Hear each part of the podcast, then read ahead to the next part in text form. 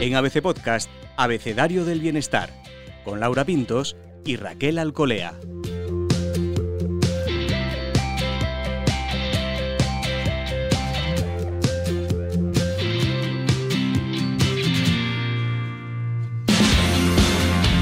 Bienvenidos bienestarios, soy Laura Pintos y en este episodio del Abecedario del Bienestar hablamos con Marcos Vázquez. Él es el creador de lo que ya son movimientos masivos en Internet y especialmente en las redes sociales, donde tienen miles de seguidores, fitness revolucionario y vida revolucionaria. Entre otras cosas vamos a hablar con Marcos sobre cómo los ritmos circadianos regulan lo que vivimos en el día a día, cómo esto de los horarios a los que hacemos determinadas cosas tiene un impacto definitivo en nuestro bienestar y en nuestra salud. Hoy con H de horarios.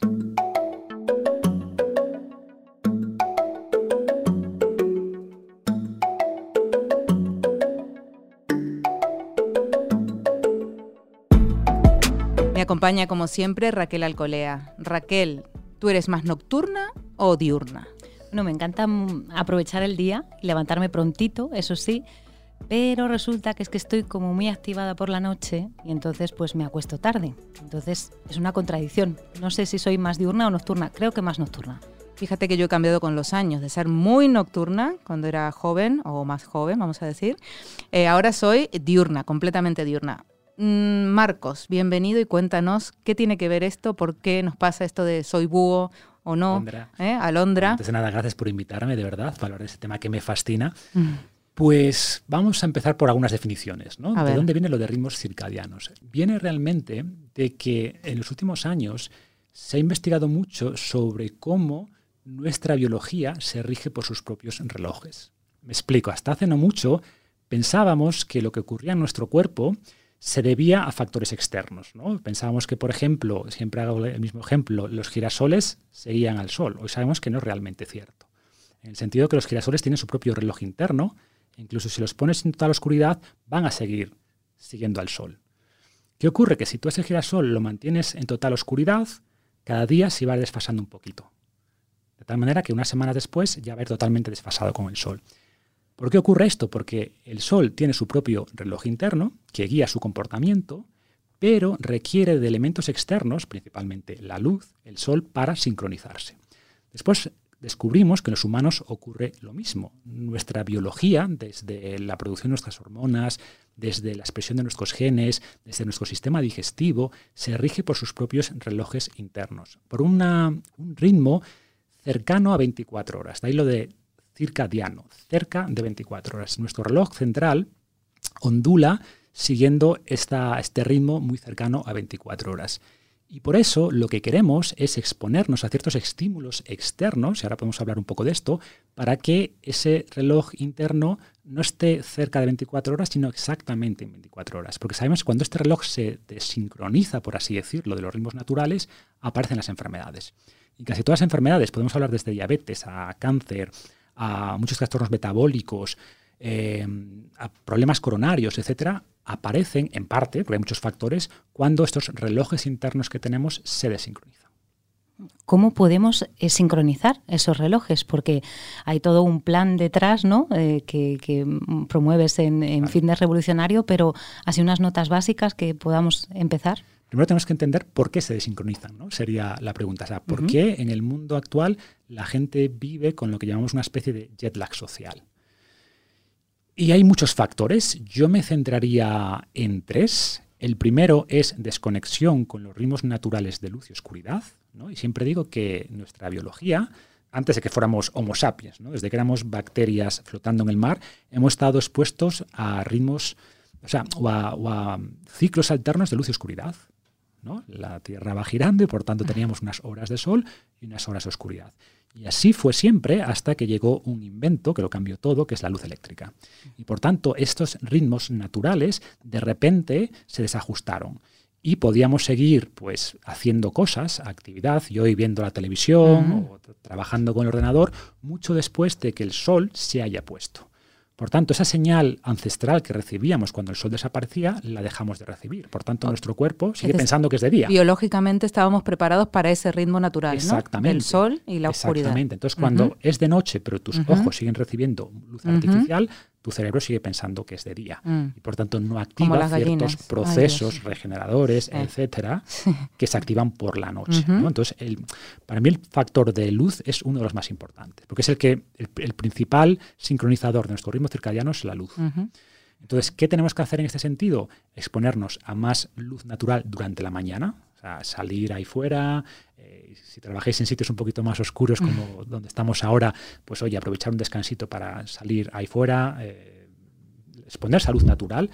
O idealmente trabajar más cerca de ventanas. Sabemos que la Mm, gente que trabaja mm. más cerca de ventanas descansa mejor por la noche, aparte de rendir mejor, y en parte es por el tema de los ritmos circadianos. Entonces, es un factor importante. Después, por la noche, limitar la exposición a luces artificiales. ¿No? Eh, y ahí hay también, luego si queréis podemos profundizar, hay ciertos LEDs que eh, cambian el color, por ejemplo. Sí, ahora hay muchos eh, artefactos y artilugios de este tipo, ¿no? De esta luz. Lo que, lo Mm. que hacen es reducir el espectro azul, Mm. que es el que más nos perjudica por la noche, y lo cambian para que sea un poquito más amarillo. Más similar, por ejemplo, al fuego. ¿no? Nuestros ancestros Mm. por la noche se exponían a la luz del fuego, y eso no impactaba mm, de manera perjudicial su ritmo circadiano porque el fuego tiene una tonalidad hacia el espectro amarillo-rojo.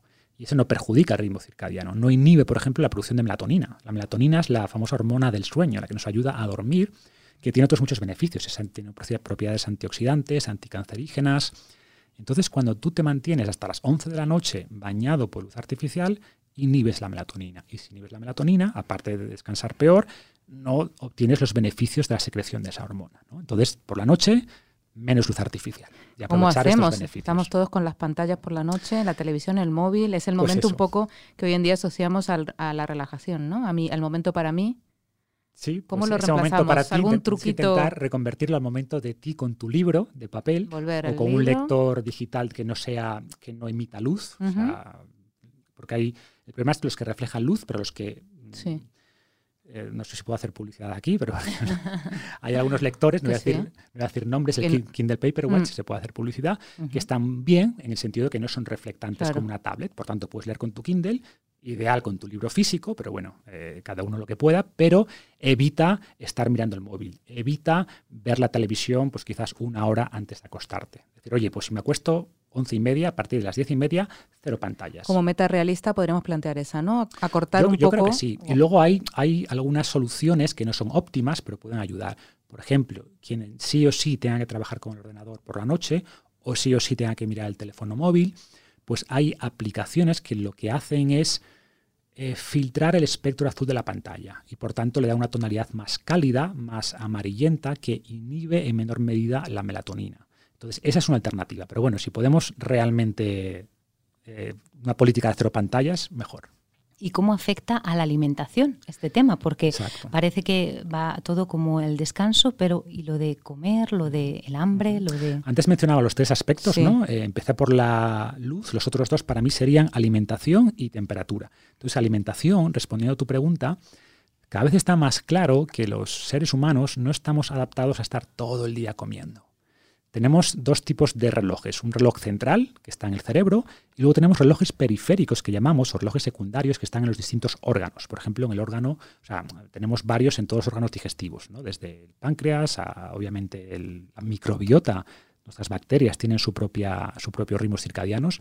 Entonces sabemos que las calorías nocturnas, comer muy cerca de la hora de acostarse, tampoco es muy bueno. Entonces, ¿qué es, ¿qué es lo óptimo? Y luego podemos pasar del óptimo a lo razonable. Es comprimir la ventana de alimentación. Ahora está muy de moda el ayuno, el ayuno intermitente, que para muchos lo, lo habrán escuchado, porque ahora se habla en todas partes del ayuno intermitente. Esto es un cambio radical, porque hasta hace poco nos decían que había que comer mucho, poquito y Seis cada dos al horas. día, ¿no? Exacto. Y si no Y comes ahora ha cada dos horas, está cambiando en este está momento cambiando. absolutamente eh, este tema, ¿no? Correcto. ¿Por qué? Porque cada vez hay más evidencia científica que nos hace cuestionar estos supuestos beneficios de hacer muchas pequeñas comidas. Sabemos que en general es mejor hacer menos comidas, un poquito más grandes, además son más saciantes, e idealmente comprimirlas durante el día para tener un espacio de ayuno nocturno más largo. Después, ¿cómo se puede llevar a la práctica? Cada uno como mejor le venga. Hay gente que prefiere saltarse el desayuno o desayunar más tarde. Hay, yo soy más partidario en general de cenar antes. Es una forma fácil de alargar el ayuno nocturno sin tampoco cambiar demasiados hábitos, ¿no? Pues eso, eh, es difícil a la gente decirle de repente, no, más luz por la natural por la mañana, menos luz artificial por la noche, además no comas. intermitente y demás. Claro, entonces poco a poco, o sea, al final pequeños cambios pueden tener grandes impactos y, el simple hecho, mucha gente ha obtenido beneficios simplemente eso, cenando un poquito antes. Adelantar un poco la cena. Adelantar un poquito la cena. Eh, podríamos hablar después pues de mm. comprimir un poquito más la ventana de alimentación durante el día. Y eso tiene muchos beneficios a nivel fisiológico y parte de esos beneficios están mediados porque ayuda a sincronizar los ritmos circadianos. Y el tercero, la temperatura. el tercer pilar es la temperatura. Pensemos también, yo siempre lo veo todo desde un prisma evolutivo, primero por coherencia biológica y segundo porque hay mucha evidencia de lo que voy a decir. ¿no? Eh, ¿Qué ocurría cuando el sol se ponía? La temperatura se reducía. ¿no? Y sabemos que este descenso térmico, cuando desciende nuestra temperatura corporal, eso nos ayuda a dormir. Hoy, sin embargo, vivimos en un entorno, una burbuja, con cero, estamos siempre en nuestra zona de confort térmico y tenemos en nuestra casa la misma temperatura durante el día que durante la noche. O sea, salimos de aquí, de la oficina, a no sé, 22 grados, llegamos a casa a las 10 de la noche, 22 grados, y a las 3 de la mañana, 22 grados. Eso es antinatural. Mm. O sea, nuestro cuerpo, ese estímulo de bajar un poquito la temperatura, nos ayuda a dormir. Parece que se duerme mejor, ¿no? Con la casa un poco más fresca. Normalmente la mm. gente le percibe que cuando mm. baja un poquito la temperatura, eh, duerme, descansa mejor. Por ejemplo, una estrategia para esto, más allá de obviamente cambiar el termostato, es darse una ducha antes de dormir, media hora antes de dormir, y de nuevo tenemos estudios que indican que una ducha media hora antes de dormir, al bajar la temperatura corporal, se descansa mejor. Y dormir desnudo, por ejemplo. Es otra opción también, que puede dar también bastante más juego, ¿no?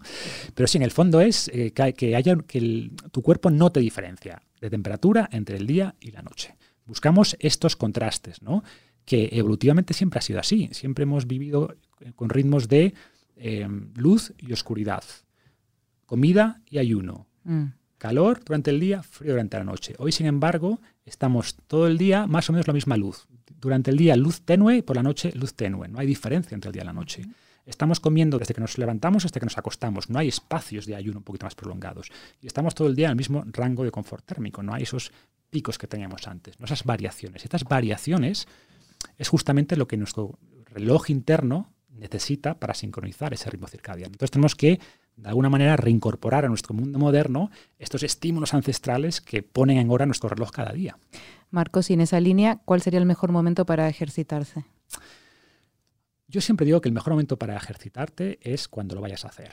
No, no hay que Mejor hacerlo que pensar Exactamente. Dicho esto, en línea con lo que decíamos antes, también buscamos más, nuestro cuerpo prefiere actividad física durante el día.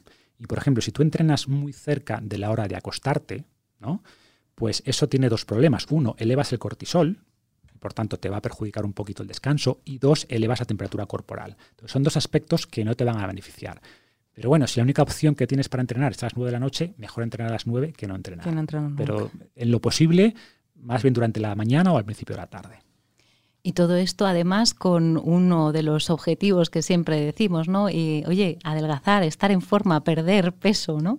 Y todo esto cómo se conjuga para que además de vivir mejor, pues oye, pues tenga mejor forma. Muy buena pregunta. Y además es, una, es un bueno. Cuando la gente escucha esto, dice, me lo voy a tomar más en serio, ¿no? Cuando ya ver temas concretos a corto plazo. Tenemos mucha evidencia, por ejemplo, que a, igualdad de calorías durante el día, aquellas personas que llevan muchas calorías hacia la noche pierden menos grasa. Entonces es una buena motivación para intentar comer un poquito antes, ¿no? Porque por la noche, repito, nuestro sistema digestivo está como no es el momento de digerir, estás obligando, estás metiendo ahí calorías. La melatonina, que es esta hormona que nos ayuda a dormir, cuando se segrega, eh, nos hace perder sensibilidad a la insulina, impacta el funcionamiento de los órganos, porque no está pensado para digerir de noche. Y después, el, hecho también de incorporar ayunos intermitentes también nos puede ayudar a controlar las calorías sin pasar hambre. Entonces, estas estrategias, eh, y hay un beneficio adicional, si duermes mejor, sabemos que, de nuevo, igualdad de calorías, las personas que duermen menos de 6 horas tienen a acumular más grasa. ¿Por qué? Porque les cuesta luchar contra el apetito, aumenta la hormona del apetito, una de ellas que es la grelina, se pierde sensibilidad a la insulina, perdemos eh, autocontrol, perdemos autorregulación, y esto todos lo, hemos notado, ¿no? noche, si una noche duermes mal, al día siguiente el cuerpo te pide un poquito más. De que, vas, de que vas mal, ¿no? De que todo va un poco de, claro, Y el cuerpo te pide mm. más azúcares. Todo va mal. Exactamente. Mm. Entonces, si tú mm. no regulas los ritmos circadianos y eso impacta después en tu sueño, finalmente vas a acumular más grasa. Te va a costar mucho más perder peso. Marcos, y si te enfrentas a una persona que te dice, mira, yo tengo muchísimo estrés, trabajo en una oficina cerrada, tengo horarios, mm, bueno, malísimos, luego tengo mi casa, mi familia, bueno, tengo una vida un poco complicada, que suele ser la de la mayoría de los que vivimos, además, en grandes ciudades. Vamos a tratar de, de plantear algunos consejos, un plan para empezar a dar esos pasos, ¿no? Que luego pues, nos llevarán Este por es- ese camino. este es un ¿Cuáles son las primeras cosas que podemos hacer de verdad? Es una muy buena pregunta en el sentido de que cuando hablamos de todo esto, la gente, si lo ve muy lejano, dice, bueno, eso es, eso es imposible. Si es tan tanto, grande, ¿no? Parece nada". que nunca lo voy a poder Exactamente. asumir. Entonces yo siempre digo, piensa lo grande, pero empieza pequeño. Eso. O eh, que no, no dejes que lo perfecto sea enemigo de lo bueno. ¿Vale? Vale, quizás no vas a poder hacerlo perfecto, pero pequeños cambios pueden tener grandes impactos. Entonces, eh, hay cosas que no requieren mucho más tiempo. Por ejemplo, el hecho de exponerte a luz natural durante la mañana, eso es relativamente fácil. Es decir, tus descansos, en vez de irte aquí a la cafetería, que también estará a oscuras, pues oye, sales abajo y además das una vuelta. Sabemos que la actividad física también ayuda. Entonces, esos 15 minutos de descanso a media mañana los conviertes Te coges el café y te vas a andar un poquito. Exactamente, coges el café, te das una Sí. vuelta a la manzana sin gafas de sol, porque hay gente que sale con las gafas de sol, esto no es bueno, Oh. que impide justamente lo que queremos, que nuestros ojos se expongan a luz No natural. podemos vivir sin gafas de sol, ¿no? Somos vampiros. Necesitamos esa exposición, que Mm, nuestro cuerpo, que nuestro cerebro sepa que es de día y por tanto ajuste ese ritmo circadiano. Mm. ¿no? Y eso no te lleva más tiempo, simplemente cambiar lo que tú haces en esa pausa diaria. ¿no? Y lo Mm. mismo pues al final de la mañana o al momento de la comida, no simplemente bajes al, al comedor y vuelvas a subir a la oficina, comes y das otra vueltita al edificio, que son cinco minutos, y, y en vez de estar mirando Instagram cinco minutos antes de empezar a trabajar, lo dedicas a eso. ¿no? Podemos, eso podemos. Bien, Claro, bien. O revisas Instagram a la vez que das la vuelta, Caminando. ya podemos caminar y, te- y a- y revisar Instagram a la vez, ¿no? Entonces, ese tipo de cosas, o por ejemplo, el tema de las pantallas que decía antes, tampoco requiere tiempo. De hecho, es una liberación de tiempo. Dedicas espacio, pues eso, a leer un libro o, yendo un paso más allá, aunque sé que esto será difícil, a meditar, ¿no? Entonces, si tienes problemas con el estrés, esa meditación te va a ayudar precisamente a regular un poquito el, el cortisol y es tiempo que no estás expuesto a luz, a luz artificial y por tanto también te va a ayudar. Proponernos, por ejemplo, media hora antes de acostarnos, o idealmente una hora, entiendo, sin pantallas y una actividad más tranquila. Exactamente. Mm, Aprovechas ese, tanto estímulo. incorporas una especie de lo que yo llamo un ritual Eso, antes eso, de irte a la cuéntanos. cama, ¿no? A ver. Cada uno tiene que encontrar el suyo, pero por ejemplo, puedes decir, bueno, pues me voy a dar esa ducha, ¿vale? Que me Sí. relaja, me ayuda a bajar un poquito la temperatura corporal. Después hago 20 minutos de lectura. Yo soy muy fan, pero bueno, eso daría para tu podcast de lo que llaman los americanos el journaling, o escribir un poco en tu diario Hay que escribir, hay la- que las cosas que tienes Sí. en la cabeza, que muchas veces son las que luego te dan vueltas en la cama. Si tú las, las pasas de tu cabeza al papel, ¿no? Pues como que ya mentalmente te has quitado una carga, vas a dormir mejor. Y luego, idealmente, 10 minutos de meditación y tu, y tu cerebro, cuando tú arrancas ese ritual, ya se prepara para, para descansar. Oye, ya sé cuando haces esto, tu duchita y tus 10 minutos de lectura y tus 10 minutos de journaling y tus 10 minutos de meditación, el cerebro ya se va preparando para dormir. Al final las rutinas, ¿no? Que se habla tanto de rutinas, es porque dan señales también a nuestro organismo y a nuestra Claro. cabeza, ¿no? O sea, nosotros somos animales de, Mm. de hábitos, ¿no? Mm. Entonces, tenemos que implementar esos hábitos. ¿Qué ocurre? Que la mayoría de hábitos que implementamos son inconscientes y son malos, ¿no? Entonces, tenemos que luchar un poco contra esos hábitos que nos perjudican y reemplazar esos hábitos por cosas que nos benefician. ¿no? Hay una pregunta del millón. A ver. Pues es que, claro, lo que nos pasa es que siempre queremos como fórmulas mágicas, ¿verdad? Y vosotros sois integradores, queréis que, todo se haga a la vez. Pero a la pregunta de ¿qué influye más? ¿Hacer ejercicio o comer mejor a la hora de cuidarse y, tener mejor peso? Es la pregunta del millón y no tiene respuesta, ¿no? Yo te, pero te digo cómo lo veo yo. Alimentación, ejercicio, descanso, para mí son como tres patas de un taburete. ¿no? Es como si preguntas, ¿qué pata del taburete es más importante? Las tres, o sea, si quitas cualquiera de ellas, el taburete se va a caer. ¿no? ¿Qué ocurre? Que hay personas donde tienen una pata más coja que las otras. Entonces, ¿en qué pata tienes que hacer énfasis? En la que tienes más coja, para intentar equilibrar. Entonces, hay gente que igual sigue una dieta razonablemente buena, que quizás no es óptima, pero no incluye muchos ultraprocesados ni bebidas azucaradas, come razonablemente bien, es muy sedentario. Esa persona, lo más importante es que haga ejercicio. ¿vale? Tienes otro caso de una persona que sale todos los días a hacer ejercicio, o a correr o al gimnasio, pero lleva una dieta, pues eso, pues comida basura, ultraprocesados, etc. Esa persona, lo más importante es que mejore alimentación. ¿no? Entonces, las tres son igual de importantes. Si alguna falla, el taburete cojea. Y ya a nivel individual, ¿cuál es la pata más importante para ti? Para ti, bueno, pues la que tengáis más débil, ¿no? Aquella donde, hacia donde se vaya el taburete es la que tenéis que fortalecer para intentar lograr el equilibrio. Pero es distinto para cada persona. Pues eh, la verdad es que es apasionante los temas que, que nos cuenta Marcos. Eh, yo creo que mm, una de las cosas que siempre te preguntan en, tus redes sociales es precisamente cuál es el, ejercicio que más me conviene para poner en forma. Que ahí supongo que también hablarás de, las especificaciones de cada uno, pero bueno, háblanos un poquito de si se puede hacer algunos eh, marcos. ¿no? Yo diría, si tienes que limitar los movimientos, ya hablo mucho, por ejemplo, de, de Pareto, ¿no? de la ley de Pareto. ¿A qué se refiere? A que no todos los estímulos que damos al cuerpo son igual de importantes. Hay unas pocas cosas, es el 20-80, ¿no? Hay un 20% de los esfuerzos que hacemos que obtienes el 80% de resultados. Entonces, hay un 20% de ejercicios, no hay un ejercicio, pero hay un conjunto de ejercicios relativamente pequeño que te da eh, el 80% de los beneficios de la actividad física. ¿Cuáles son? Volviendo un poco a, a, nuestro pasado evolutivo, pues los que hacíamos antes, ¿no? Los que, primero, son ejercicios compuestos, en el sentido de que activan muchos músculos a la vez, de, que te obligan a coordinar muchos grupos musculares de la misma manera, queman muchas calorías, que requieren más esfuerzo, que te hacen ganar fuerza, equilibrio, control corporal. ¿Y qué tipos de ejercicios son? Pues aquellos que replican patrones básicos de movimiento. Hablamos, por ejemplo, de sentadillas, hablamos, por ejemplo, de flexiones, hablamos, por ejemplo, de levantar nuestro cuerpo, lo que llamamos dominadas, ¿no? Este tipo de ejercicios, y podemos hablar de cuatro o cinco, que, que yo propongo que si solo haces esos cinco, de una manera obviamente gradual, progresiva en el tiempo, tampoco necesitas más. No necesitas más de 20, 30 minutos al día de actividad física basada en estos grandes ejercicios. Y luego, pues, oye, un poquito de cardio si quieres, alguna cosita así. Pero con relativamente pocos ejercicios puedes obtener gran parte de los beneficios totales de, la actividad física. Como hablábamos antes de, la, de que están cambiando las tendencias en la alimentación, ¿no? de no comer tan seguido, sino ir, tender más bien hacia el ayuno. En ejercicio también, ¿no? Estamos dejando un poco el cardio de lado y estamos yendo al peso y a, este tipo de... Yo creo que hay dos, dos grandes cambios. Uno, eh, durante décadas, como dices, se hizo mucho énfasis en el cardio, cardio, cardio, cardio es lo mejor para el corazón y hoy vemos que no necesariamente es así. O sea, que el cardio es importante, por supuesto, pero que también la masa muscular. y en general, eh, tener más músculo implica más longevidad, y mejor calidad de vida, en el sentido de que eh, tienes menos problemas de todo tipo. El músculo es un órgano endocrino en realidad, o sea, el músculo es un órgano que nos da salud. Por tanto, hemos logrado un equilibrio, ¿no? Es decir, no solo cardio, cardio sí, el cardio está muy bien, pero mm, no olvidemos la fuerza, la fuerza es muy importante, entrenarla.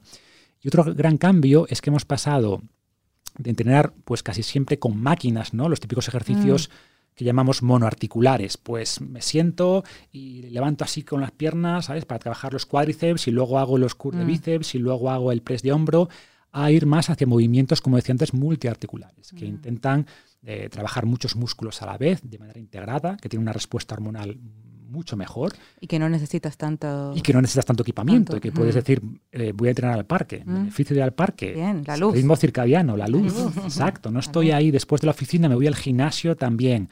Eh, pues con una luz tenue durante el día, igual me ponen luces brillantes a las 9 de la noche y las pantallas de televisión, ¿no? Viendo las Ay, Marcos, lo hago todo mal. bueno, pues espero que esto sea poco a poco.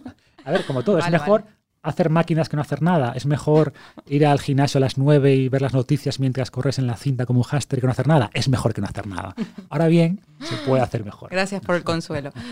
Pero bueno, muchas gracias por esta charla. La verdad es que es muy interesante y creo que sí que deberíamos prestar un poco más de atención esto de la luz y la noche y cómo nos sentimos. Tenemos pistas, ¿no? Nuestro cuerpo nos da pistas. Tenemos que escuchar a nuestro cuerpo. Sí, nos está diciendo cosas en el descanso, en cómo nos sentimos al día siguiente. Yo he visto, pues, esos mm. comentarios, testimonios, entre comillas, de muchas personas que implementando, como digo, ¿eh? no todo lo que digo, pero dos, tres cosas notan mejoras. Entonces, a la vez que notan mejoras, dicen, mm, hay algo detrás de esto, ¿no? Parece que si tengo un poquito de cuidado con las pantallas por la noche, si, si incluyo algunos de estos elementos de rituales que decía, descanso mejor, si me expongo a luz natural por la mañana, descanso mejor. Entonces, poco a poco, un paso de cada vez. Vamos a, ver, asumimos el reto. Sí. Asumimos el reto del café, del café bienestario en el exterior. Mira, ese ya es un café con vuelta al edificio. Eso es. Y, de media hora por la noche sin pantallas, vamos a intentarlo. No es tan difícil. Bueno, bueno. Check. nos comprometemos contigo con fin de revolucionario a ver a, intentarlo porque es verdad que esto de los horarios eh, nos está afectando a todos mucho. Muchísimas gracias, Marcos. A vosotras, de verdad.